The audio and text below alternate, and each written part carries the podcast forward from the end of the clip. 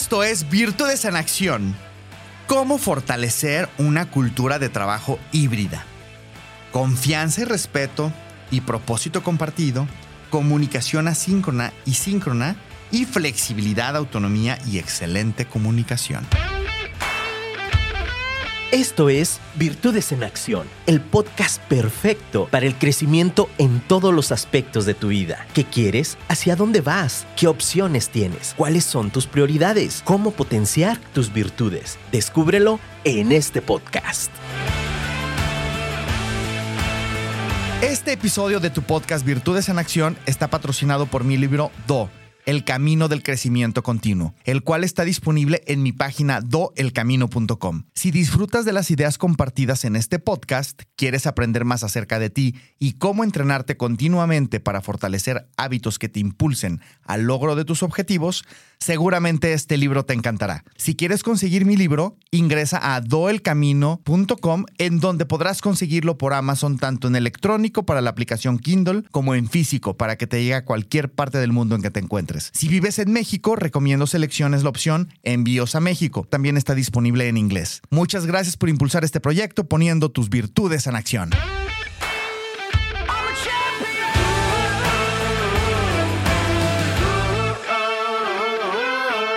¿Qué es, la, ¿Qué es el trabajo híbrido? Es la combinación entre el trabajo de oficina y el trabajo desde casa. Ok.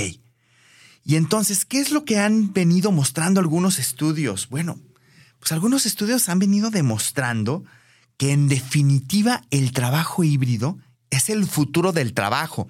Y yo vengo diciendo, bueno, yo creo que no es el futuro del trabajo, es el, es el hoy del trabajo, el futuro ya está aquí. Entonces, ¿qué es lo que puedes estar haciendo para fortalecer una cultura de trabajo híbrida? ¿Te guste o no te guste?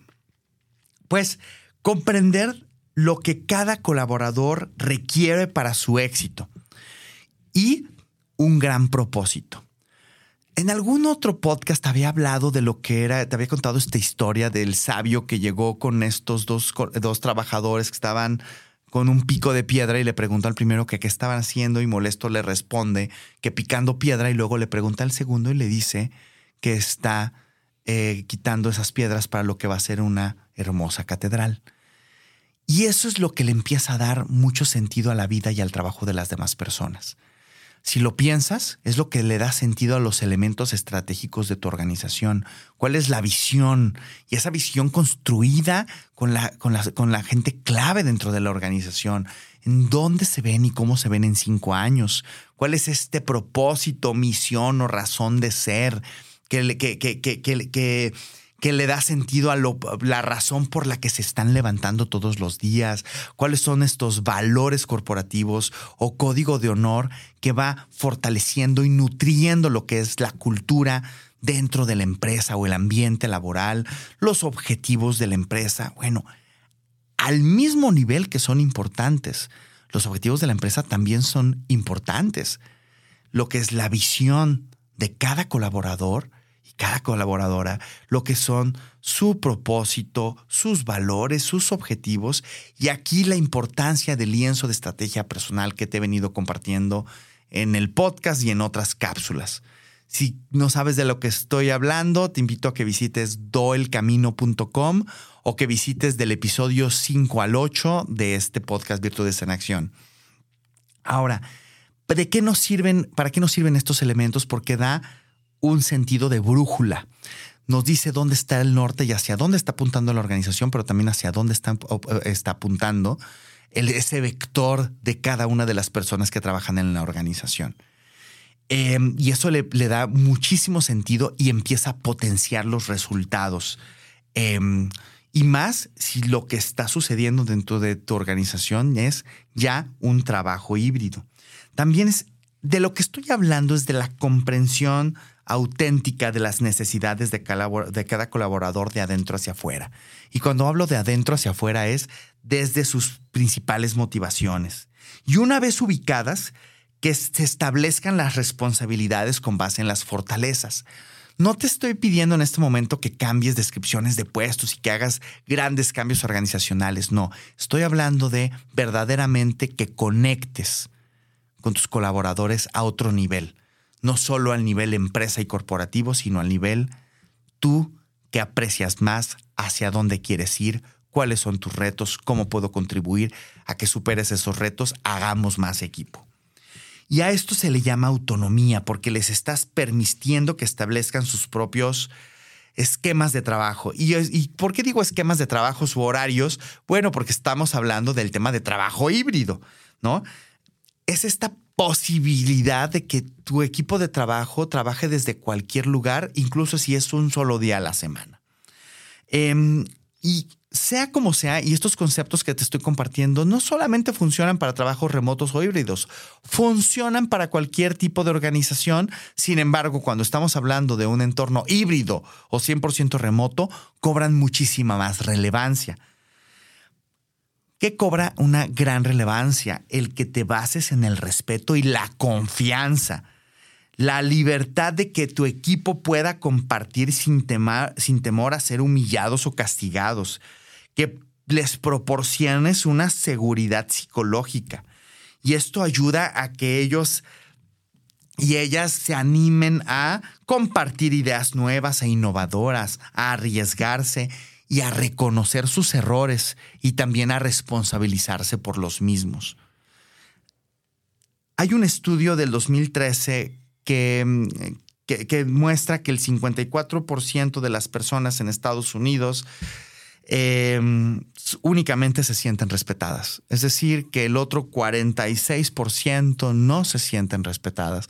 Me parece un número altísimo si pensamos en un promedio global, digo, bueno, no global, en un promedio de, de, los encuestados en Estados Unidos. No sabemos cómo sea ese número en México o en otros países de Latinoamérica o de habla hispana, pero eh, muy probablemente es alto, es muy alto, estamos hablando de casi el 50%. Entonces yo aquí te invito a que hagas la reflexión de qué tanto te sientes respetado por tus colaboradores de cualquier nivel dentro de la organización y qué tanto das ese regalo del respeto y honras el respeto de los demás en cualquier tipo de contexto. Porque si eres de las personas que me dicen, bueno, es que cuando alguien me ofusca o cuando alguien este, me, frustra, entonces pues esa línea de respeto la cruzo, bueno, pues entonces no estás verdaderamente em, honrando lo que es el valor del respeto. El respeto para mí, desde mi punto de vista, es binario. ¿Respetas a las personas o no las respetas? Porque con tantito que les faltes el respeto, pues ya no las estás respetando. No es una vez sí y una vez no, no es un switch que se prende y se apaga, es un switch que se mantiene prendido. Y recuerda algo, el, el respeto es contagioso.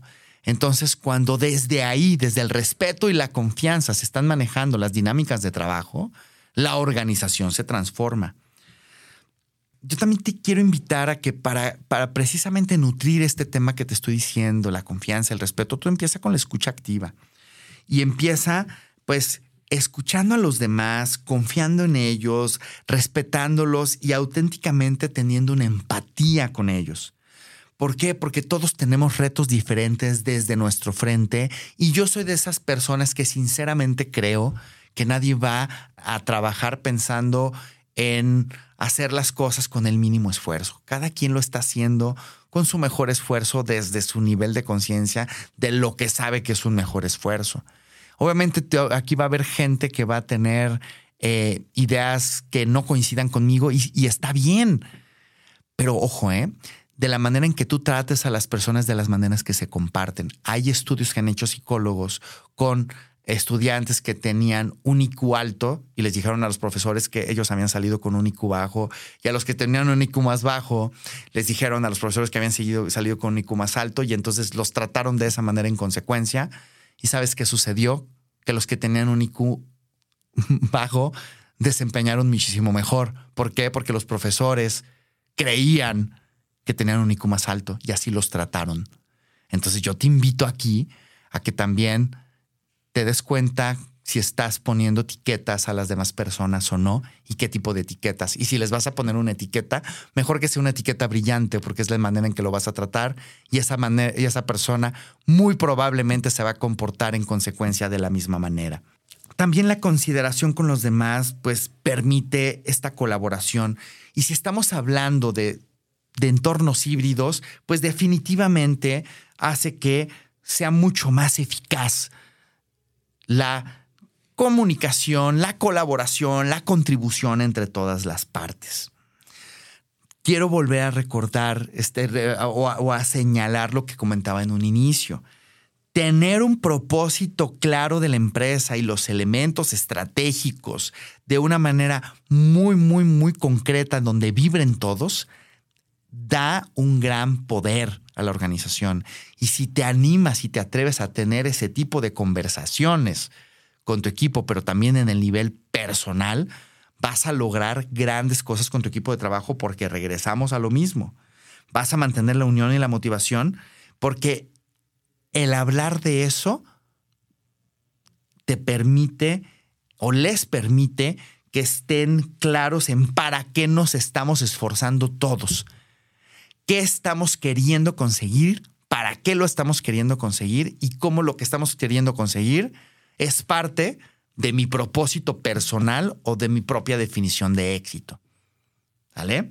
Entonces, nuevamente, acuérdate que ahí hay un lienzo de estrategia personal. Ahora, si bien cualquier cultura de trabajo requiere de confianza, respeto y un propósito claro para todos, en un entorno de trabajo híbrido existen grandes desafíos por superar sobre todo en temas de comunicación. Entonces es muy importante que sí te detengas a pensar cómo puedes fortalecer aún más la comunicación abierta con tu equipo de trabajo.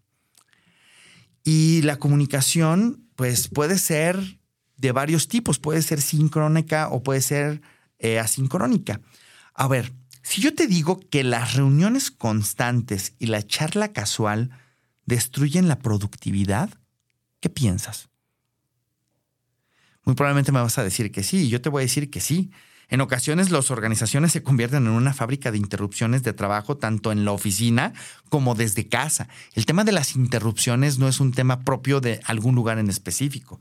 También sucede de manera híbrida. Por eso sí es muy importante que empieces a establecer o que sigas fortaleciendo esquemas de trabajo, que contribuyan a una comunicación ágil y fluida entre los miembros del equipo. Y profundizando en los dos tipos de comunicación que comenté hace un momento, a ver, ¿qué es una comunicación asincrónica? Una comunicación asíncrona es en la cual no se espera que haya otras personas disponibles en tiempo real, como en el correo electrónico, documentos compartidos o, o plataformas de mensajería, por mencionar algunos. En pocas palabras, no se espera una respuesta inmediata. En general, la expectativa de respuesta es de 24 horas, al menos de que se haya especificado algo distinto. Y también al comunicarte de manera asincrónica, es importantísimo que seas clara y concisa, que seas claro y conciso. Y para eso te quiero recomendar dos podcasts precisamente de, este podcast Virtudes en Acción, que estamos en todas las plataformas de podcast, Spotify, Apple Podcast, este, Google Podcast, y te, y te invito a que escuches el episodio 67, eh, que trata de la etiqueta y efectividad en tus mensajes por escrito, cualquier tipo de mensaje, y el episodio 68 acerca del profesionalismo por, de, tu profesionalismo por correo electrónico. Em, y esto va a contribuir a pues llevar al siguiente nivel la, comunicación asíncrona. Y ojo, también es comunicación asíncrona cuando dejas mensajes de voz, cuando mandas un video grabado, etc. Hay varios otros medios de esta comunicación asíncrona. Ahora, vámonos con la comunicación sincrónica. Y esta sucede en vivo, ya sea de manera presencial, llamada telefónica o videollamada. Y aquí hay que ser conscientes de cuál es la opción más ágil y adecuada. Eh, el investigador Michael Cross demostró que la voz por sí solo es la mejor manera de transmitir tus verdaderos pensamientos y sentimientos. De hecho, hizo un estudio con 300 parejas y, y, puso a la mitad a conversar en cuartos oscuros y a la otra mitad en cuartos con iluminación. Y sabes que descubrió que las personas que estuvieron con cuartos oscuros conectaron más con la persona, comprendieron mejor el mensaje, respondieron mejor a las preguntas de de, pues de comprensión de lo que platicaron, de que se acordaban que habían conversado, y eso es porque estuvo su atención plena en ese sentido. Entonces, ojo, no estoy diciendo que es simplemente si ahí tienes una llamada telefónica va a ser muy efectiva. Y bueno, sí va a ser muy efectiva si pones tus, todos tus sentidos en escuchar. ¿Sale?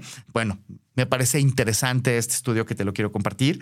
Y también está em, compartirte que aunque la tendencia a veces es la videollamada para reuniones uno a uno, procura en ocasiones una simple llamada, ya que tienden a ser más cortas, menos complicadas y te permiten percibir los verdaderos sentimientos de tu equipo de trabajo y colaboradores acerca de lo que están platicando. Entonces yo sé que se ha venido normalizando mucho la videollamada, la llamada Zoom o por Google Meet o por este, otras plataformas y a veces no es necesario. A veces calendarizar simplemente una llamada que sea muy concreta, cinco minutos, diez minutos, es tan o más efectivo que esta necesidad de tener una videollamada. Em, y pues según tu propio contexto y para promover la agilidad en tu equipo de trabajo, ¿Cómo puedes ir adecuando el balance entre tu comunicación sincrónica y asincrónica? Es bien importante que llegues a acuerdos de expectativas mutuas con tu equipo de trabajo de qué vale la pena que nos que, trabajemos de manera síncrona y qué vale la pena que lo hagamos de manera, de, manera sincrónica. Em, y pasando precisamente y llevando esto al siguiente nivel, este podcast se está tratando de cómo puedes fortalecer una cultura de trabajo híbrida y una parte vital es la flexibilidad, la autonomía y una extraordinaria comunicación. Grandes empresas como Google y Apple han comenzado a exigir el regreso a la oficina de sus colaboradores durante un número determinado de días a la semana por y, si lo piensas, pues esto ha venido generando un debate entre la flexibilidad y la autonomía. Y el debate sigue y sigue desarrollándose y generando debates al respecto. Tanto es el debate que muy probablemente tú que me estás escuchando, hay cosas que a lo mejor yo estoy mencionando y no estás de acuerdo al 100% y me encantaría que me escribas y me digas tú cómo lo ves distinto o en qué si estás de acuerdo, porque de ahí también podemos seguir nutriéndonos. Y bueno, te comparto que en el informe global del 2022 sobre las formas de trabajar híbridas de Jabra, demostraron que los empleados con total autonomía para elegir dónde y cuándo trabajan por unanimidad informan de que tienen una mejor experiencia laboral que los que tienen autonomía limitada o baja. Y eso, por ende, también influyó en disminuir eh, temas de rotación de personal. Ahora, ¿Qué significa tener una alta autonomía, una autonomía limitada y una baja autonomía? A ver, alta autonomía es que tienes total autonomía para elegir dónde y cuándo trabajas con la posibilidad de ir a la oficina si quieres. ¿Sale? ¿Qué es autonomía limitada? Pues que tienes que trabajar de manera remota a tiempo completo y puedes elegir trabajar en cualquier lugar menos en la oficina se requiere que atiendas un número de días en este, a la oficina y puedes elegir los días que quieres ir. Es decir, básicamente estás remoto, pero tienes, em, tienes posibilidad, o sea, tienes cierta libertad de elegir cuánto trabajarás de manera remota. Ahora, la baja autonomía, tienes que trabajar en la oficina a tiempo completo. A veces trabajas desde casa y, en la oficina, por lo, em, pero los días los eligen por ti. Es decir, no tienes esa autonomía de elección de qué día, cuándo, cuándo te funciona para ti. Ya están establecidos. Y bueno, hay un estudio que demostró ocho métricas diferentes de lo que verdaderamente valoran eh, colaboradores en esquemas híbridos. Y uno de los temas que valoran, el primero es el sentido de pertenencia el ownership, que lo conocemos en inglés, ¿no? El segundo es la motivación. El tercero es la productividad. El cuarto, la confianza en el equipo. El quinto es la confianza en los líderes. El sexto es el impacto. El séptimo es el equilibrio entre la vida personal y laboral. Y el octavo es el bienestar mental. ¿Por qué te comparto esto? Bueno, pues porque los colaboradores con mayor autonomía y flexibilidad mostraron los niveles más altos de estas ocho métricas. Entonces, si tú, si tú estás teniendo un esquema de, cultura de trabajo híbrida, te recomiendo que te enfoques en estas ocho métricas para asegurar que estás trabajando en cada una de ellas y por ende llevando a tu equipo híbrido al siguiente nivel, en respeto, trabajo, confianza, alineación de expectativas mutuas, etc.